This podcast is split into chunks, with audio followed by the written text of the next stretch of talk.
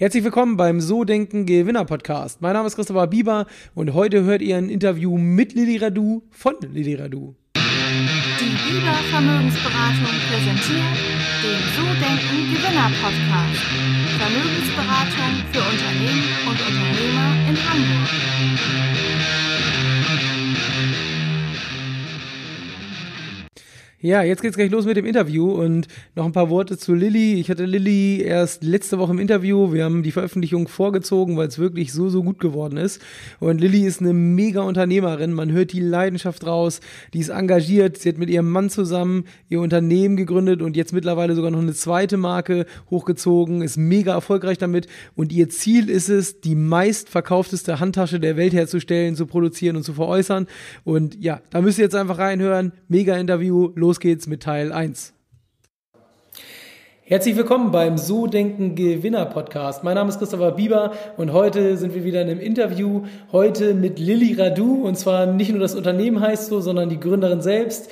Ähm, ich habe sie heute bei mir im Podcast und wie man den Bundestrainer dazu bekommt, dass er die Handtaschen von einem trägt. All das werden wir heute im Interview mit ihr beantworten und ich freue mich, dass du da bist, Lilly. Schön, dass du im Podcast bist. Vielen, vielen herzlichen Dank. Ich freue mich natürlich auch sehr, dabei zu sein und äh, freue mich auf die nächste Stunde. Ja, sehr gerne. Du, Lilly, bevor wir jetzt starten, der eine oder andere wird dich vielleicht nicht kennen oder auch nicht von Yogis Handtasche. Vielleicht ähm, erzählst du erstmal so ein bisschen, was du genau machst und was ihr für ein Unternehmen führt. Absolut, super gerne.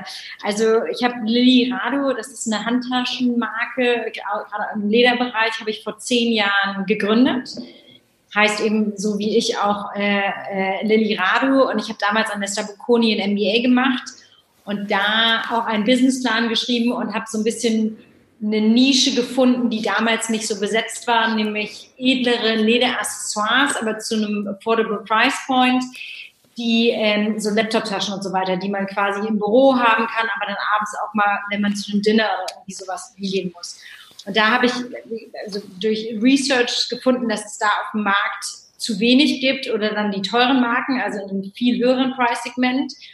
Und habe meinen Businessplan damals geschrieben und bin dann sofort nach dem MBA auch damit rausgegangen. Und das war die erste Firma genau vor zehn Jahren. Und das hat sich dann mehr und mehr natürlich in, äh, in Handtaschen weiterentwickelt, weil die ganzen Einkäufer dann ähm, die hatten dann die Laptop-Taschen und dann fingen sie an, warum machst du nicht eine Taschenkollektion? Und so, so bin ich so ein bisschen in die Taschenkollektion reingegangen. Und dann vor fünf Jahren wurde alles viel, viel größer und mein Mann ist mit ins Unternehmen reingegangen. Also wir sind jetzt beide Geschäftsführer ähm, von zwei Unternehmen, das erzähle ich gleich. Und da hatten wir dann die Idee, weil wir sehr viel weltweit unterwegs sind und Taschen in Department Stores wie Galerie Lafayette, sage ich jetzt mal, oder äh, Barneys oder wie auch immer verkaufen. Und es war immer die, die, das Feedback von den Kunden, dass sie eine ganz leichte Tasche suchen. Und mit Leder kann man natürlich keine leichten Taschen machen. Also haben wir vor drei Jahren unsere zweite Marke wie Collective gegründet. Mhm. Und äh, ja, und haben jetzt quasi zwei Modemarken, zwei Taschenmarken. Ja, genau. Und ähm, die zweite Marke habe ich auch gesehen, ist ja sehr, sehr schnell, sehr groß gewachsen. Würde ich gleich auch nochmal so ein, so ein bisschen weiter reingehen. Aber ich würde erstmal nochmal ganz am Anfang ein bisschen was fragen wollen. Und zwar habe ich gelesen, dass du von einem Apple-Mitarbeiter auf der Berliner, äh, ich glaube, Fashion Week entdeckt worden bist oder äh, so ähnlich. Vielleicht magst du die Geschichte mal erzählen? Das fand ich sehr kurios, als ich das gesehen habe, was quasi ein Apple-Mitarbeiter jetzt mit Handtaschen zu tun hat. Ja, also natürlich, äh, ich habe ja gesagt, ich habe mit einer Laptop-Tasche angefangen. Der große Traum, wenn man so einen Businessplan schreibt und dann startet, ist natürlich irgendwann mit Apple zusammenzuarbeiten. Und so kam es, dass wirklich anderthalb Jahre, nachdem ich die Marke gegründet habe, ich auf der ersten Bread and Butter wirklich mit so einem ein Quadratmeter Stand, der irgendwie der billigste Stand auf dieser Messe war, stand mit meinen Laptop-Taschen und wir haben auch so viele so, so, so Portemonnaies gemacht, wo man das Handy reintun konnte. Und da stand ich und auf einmal kommt jemand an den Stand und informiert sich einfach über die Laptop-Taschen, also international. Und irgendwann kommt dann dieser Moment, wo man ja quasi als Brand dann fragt, wer das Gegenüber wirklich ist oder ins Gespräch kommt. Und dann sagte er irgendwann, ja, I'm call from Apple. Und in der Sekunde war mir klar, das ist jetzt deine Riesenchance, Lilly. Ähm, und dann habe ich ihn, dann haben wir uns ganz nett unterhalten und habe ich ihn mehr und mehr in dieses Gespräch involviert und erzählte ihm auch, also dann haben wir äh, Kontakte ausgetauscht und dann bin ich von der Messe zurückgegangen und habe mir gedacht, also wenn ich das jetzt wirklich, also das ist mein großer Traum und der steht quasi gerade vor der Tür. Wie kann ich das jetzt machen, dass ich ihm diese Laptop-Taschen oder dem Team die nochmal präsentiere? Also das Headquarter von denen von Europa ist in London. Mhm. Ähm, und habe ihnen eine E-Mail geschrieben, super nett, und habe gesagt, du, ich bin nächste Woche, natürlich eine totale Lüge, ich bin nächste Woche sowieso in London, ich würde super gern bei euch vorbeikommen, nochmal die ganze Kollektion mitnehmen und dir und deinem Team das zeigen. Und er meinte, ach, das, das ist ja super. Und so ist es dann wirklich gekommen, dass ich eine Woche später in London bei Apple war und denen äh, die Kollektion gezeigt habe und die so begeistert waren, die haben zu der Zeit gerade in Berlin den Kurfürstendamm auf, ähm, am Kurfürstendamm den Laden aufgemacht. Mhm. Haben jemanden für Deutschland gesucht, aber die haben es dann auch international verkauft, die Laptop-Taschen. Und dann war ich die erste Deutsche, die eine exklusive äh, Kollektionen aus, aus drei verschiedenen Laptop-Taschen für Apple gemacht habe. Und natürlich war das, also die hatten ja keine Ahnung, wie, also ich war eine One-Woman-Standing-Show, ne? also mhm. da gab es nur mich, noch nicht mal eine Praktikantin. Also habe ich irgendwie zehn E-Mail-Adressen erfunden, die ich alle in CC gesetzt habe, die Lilly Rado hinten waren, um quasi mich größer zu machen, als ich bin. Ne? Mhm. Und in Wirklichkeit war ich die, die im Hintergrund alles beantwortet habe. Das hat alles ganz gut funktioniert. Und ähm, das war so ein bisschen der Kick, gerade in Deutschland, pressemäßig, weil ich natürlich die allererste Deutsche war, die, oder bis heute noch die allererste, äh, die einzige Deutsche, die so eine exklusive Kollektion für Laptoptaschen für die gemacht hat. Und das war so ein bisschen der Startschuss von allem, glaube ich. Ja, me mega. Spannende Zeit. Ja, hört sich sehr, sehr cool an. Also unfassbar. Aber da kommt halt die Unternehmerin durch, das hört man schon raus. Und ähm, warst du denn schon vor selbstständig oder war das wirklich jetzt so Kaltstart, erstmal wahrscheinlich, oder was nebenberuflich oder direkt Vollgas in die Selbstständigkeit? Nee, ich habe davor ein MBA gemacht und bin nach dem MBA komplett in die Selbstständigkeit. Also ähm, ich habe gesagt, wenn, dann probiere ich es jetzt. Ich war davor auch in einem Job, also ich war äh, habe davor auch drei Jahre in einem Job als Angestellte gearbeitet.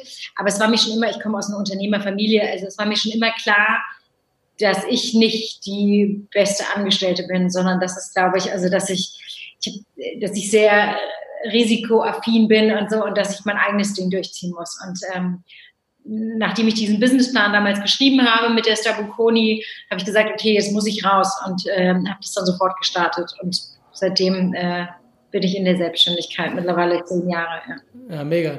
Ähm, Nochmal zu Apple einmal zurückkommen. Du hast ja dann den Auftrag an Land gezogen und wahrscheinlich musstest du ja nicht nur irgendwie drei Taschen herstellen, sondern dann wollten die natürlich wahrscheinlich gleich eine große Stückzahl haben. Wie hast du das dann gemacht? Also es gab ja nur dich und wie hast du denn so quasi das so schnell hinbekommen, dass du hochskaliert bist? Haben die dir einen Vorschuss gezahlt oder hast du es vorfinanziert oder den Investor gesucht? Wie, wie war da so der Beginn? Wir, wir, sind bis jetzt mit beiden Marken, haben wir keine Investoren dran. Also die sind komplett, äh, gehören nur meinem Mann und mir zusammen. Äh, also ich habe mir damals auch keinen Investor gesucht, sondern was ich gemacht habe ist, ähm, ich habe sehr gute Zahlungskonditionen mit meiner Produktion, die in Istanbul ist von Anfang an gehabt. Das heißt, ich musste nie, das ist so eine Vertrauensgeschichte, also um nochmal ein bisschen zurückzukommen, als ich meinen MBA gemacht habe und diese Zeit und eine Produktion gesucht habe und ich war viel, ich habe in Italien gelebt, in Mailand, war viel in Italien unterwegs und irgendwann kam ich zu dieser Produktion in Istanbul über Kontakte und ich habe davor ja nichts mit Handtaschen zu tun gehabt oder mit Lederwaren.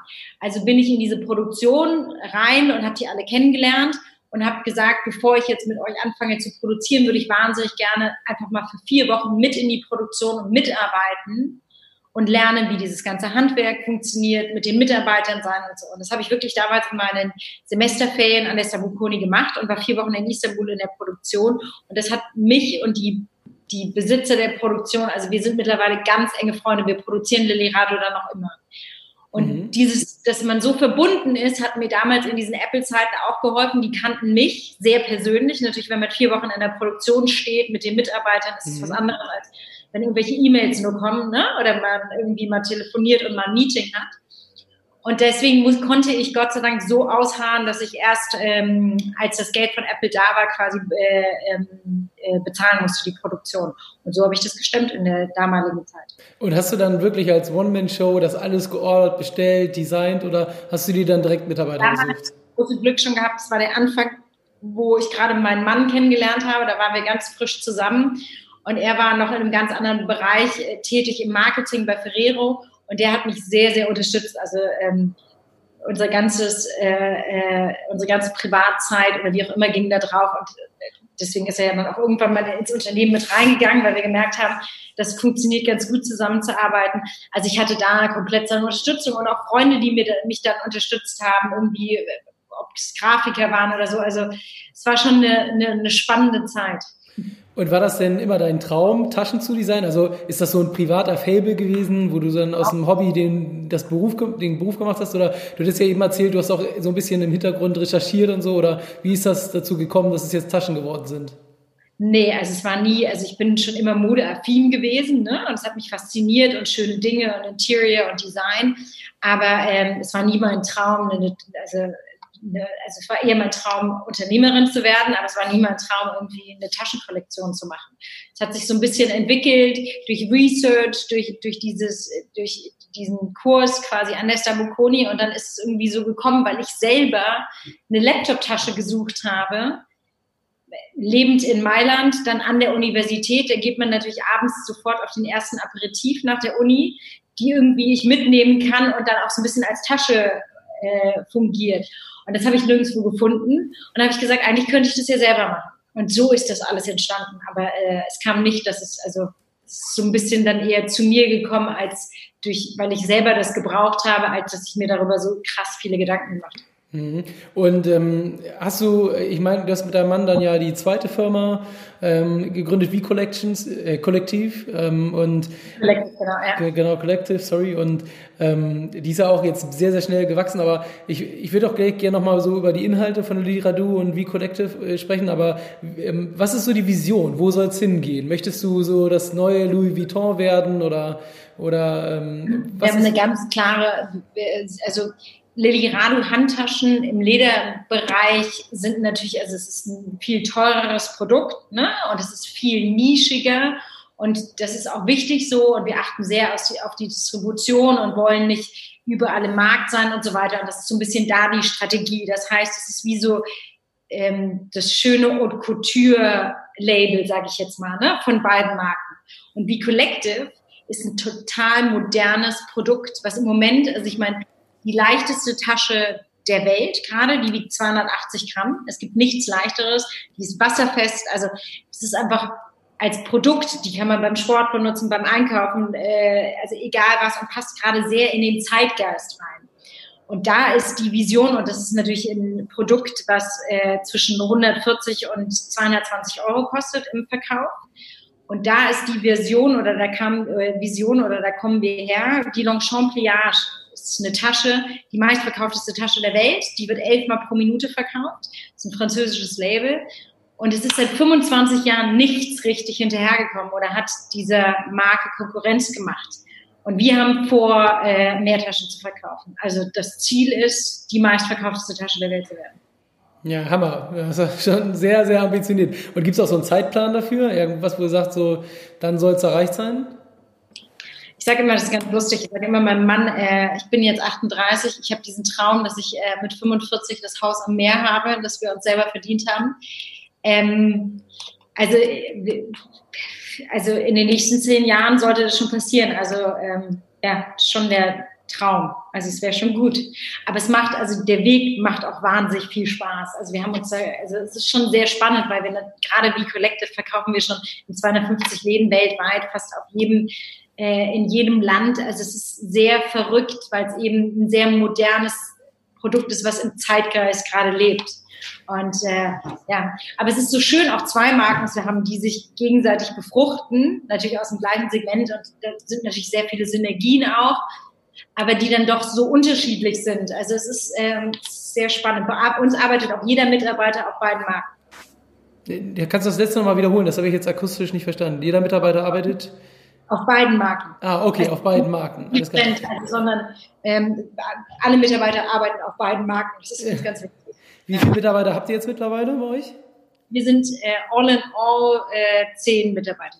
Okay, also eigentlich ja noch relativ überschaubar jetzt für äh, doch so ein so ein riesen äh, so eine riesen Belieferung, oder? Wie viele Taschen verkauft ihr so im Jahr? Also macht ihr das öffentlich oder? Ja, yeah, das können wir öffentlich machen. Äh, wir verkaufen bei V-Collective um die 40.000 Taschen. Ja, abgefahren. Ne? Das ist natürlich schon mega krass. Und ähm, ich habe aber gesehen, ihr habt ja V-Collective eigentlich erst so vor zwei Jahren, glaube ich, gegründet. Ne? Das ist ja noch gar nicht so lange her. Und ja, der das ist ja der Tasche ist schon relativ länger her. Also wir haben fast ein Jahr an der Tasche die sieht sehr einfach aus, weil es ein Shopper, so eine Tote ist, aber da war, saßen wir fast ein Jahr an, an der Produktion dran, an dem Sample, diese Tasche perfekt zu machen. Und ja, also vor zweieinhalb Jahren sind wir damit auf den Markt gegangen, genauso ist es. Und jetzt wirklich dann so ein mega Wachstum. Ähm, mich würde echt mal wirklich interessieren, warum äh, ist Lilly Radu, also klar, preislich ist das ein Unterschied. Ne? Ich glaube, die Lilly Radu Taschen liegen irgendwie so zwischen 350 und 600, 700 Euro so im, im, im Bereich. Ähm, also natürlich nochmal ein Stück weit teurer. Aber wieso ist das Wachstum so enorm bei dieser V-Collective und bei Lili Radu doch eher normal? Liegt das nur am Preis oder auch am Image oder am Aufbau? Nee, es liegt natürlich am Preis, ganz klar, aber es liegt natürlich auch, wie Collective, wie gesagt, also es gibt keinen leichteren Shopper. Das heißt schon, das Publikum, was diese Tasche kauft, ist unglaublich groß, ne? Weil es ist von einem hippen Mädchen, die die in einer coolen Farbe kauft, bis eine Mutter, die, die das nimmt, weil sie irgendwie Rückenprobleme hat und wirklich was Leichtes sucht. Dann ist sie komplett schließbar, die ist aus dem Nylon, die ist sehr robust, also es ist ein ganz anderes Produkt als eine Ledertasche. Ne? Also mhm. ähm, die wird verkauft, äh, die, die nutzt du, weil du zum Sport damit gehst und deine Sportsachen da reinschmeißen kannst, aber auch weil es super leicht ist, das heißt, dass du deinen Laptop und deine ganzen Sachen für den ganzen Tag hast, kannst du zum Reisen nehmen, ähm, die kannst du mit, also wirklich, die ist für ist so ein bisschen ein Produkt, wie so ein weißes T-Shirt, ne? für alles einsetzbar. Und es gab es eben im Taschenbereich, gibt es nicht so viele Brands, die das äh, mit dieser Leichtigkeit, also ich meine, das war ja unser Ziel, die leichteste Tasche zu werden, die das so schaffen. Und ähm, ja, das kommt immer also ein bisschen nach äh, acht Jahren in diesem Segment, ne? um dann rauszufinden, was der Markt wirklich mhm. braucht. Und äh, wie hast du es geschafft, jetzt die Tasche so schnell, so weit zu verbreiten? Also gab es so eine Art Tipping Point oder, oder wie, wie ist das so vonstatten gegangen bei der Geschichte?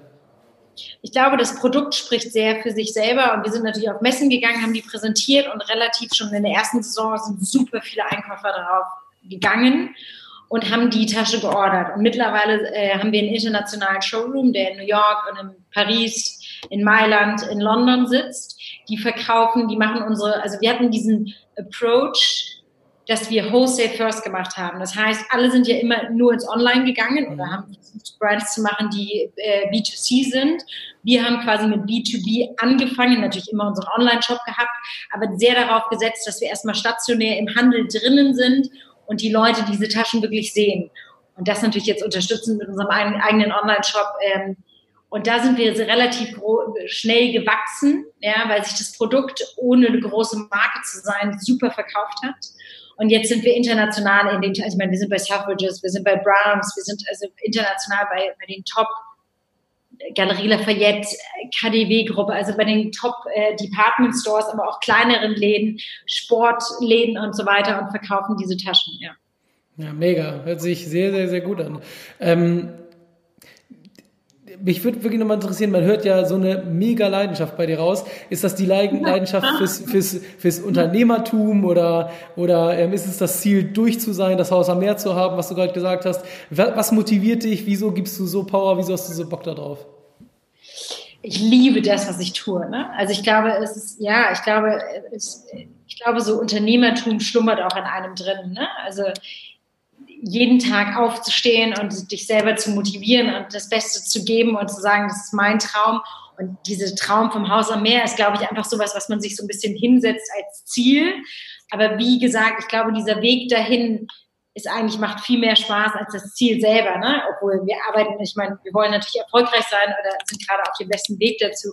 Aber es ist irgendwie, ich liebe das, was ich tue und, und die Vielfältigkeit da drinnen und mit, mit so vielen unterschiedlichen Menschen zu arbeiten. Also wir haben so wir haben ein kleines Team zwar hier vor Ort in Berlin, aber wir haben sehr viele externe Leute, mit denen wir zusammenarbeiten. Also zum Beispiel unser Creative Director für V Collective, der hat mal bei ähm, 20 Jahre Y3 bei Adidas war der Head of Design. Also es ist einer, der diese Branche wie niemand kennt und der ist so begeistert von diesem Produkt, dass er gesagt hat, okay, ist jetzt noch nicht das Riesenbudget da drinnen, äh, für mich, aber ich will mit dabei sein ne? und glaubt so sehr an das Produkt und es macht einfach so Spaß, mit solchen Leuten zusammenzuarbeiten und eine Brand richtig nach vorne zu preschen. Das war der erste Teil mit Lilly von Lilly Radu und ich hoffe, dir hat's gefallen. Bevor es zu Ende ist, noch eine Kleinigkeit in eigener Sache. Ja, wie ihr alle wisst, bin ich selbst ja in der Finanzdienstleistung tätig und äh, da machen wir auch sowas wie Immobilienfinanzierung, egal ob für die Privatperson oder für den gewerblichen Bereich. Ähm, und was aber viele vielleicht gar nicht wissen, ich besitze selbst ein paar Immobilien, ein guter Freund von mir, Henry Holzgrabe auch. Und so sind wir auf die Idee gekommen, hey, lass uns doch nicht immer nur über das Thema Finanzierung sprechen, sondern mal darüber, wie findet überhaupt überhaupt so ein Immobilienkauf statt? Worauf muss man eigentlich achten? Wie findet man überhaupt die richtige Immobilie? Und da das Thema in der heutigen Zeit bei den hohen Preisen ja nicht ganz so einfach ist, ich glaube, so 80 Prozent, das ist auch in dem Film der Deutschen, wünschen sich Eigentum, aber nur 40 Prozent der Deutschen besitzen wirklich eine Immobilie. Und wir haben uns mal Gedanken darüber gemacht, wieso ist das eigentlich so und wie kann man das eigentlich ändern? Und wenn ihr mal Bock habt, da reinzugucken, der Film geht fast 40 Minuten. Wir waren da zwei Tage mit einem Kamerateam unterwegs. Man sieht da auch die eine oder andere Immobilie von uns. Dann geht mal auf www www.immosmart24.com. Da könnt ihr den Film euch anschauen. Und ja, ich freue mich dann auf euer Feedback. Bis dann. Ciao, ciao.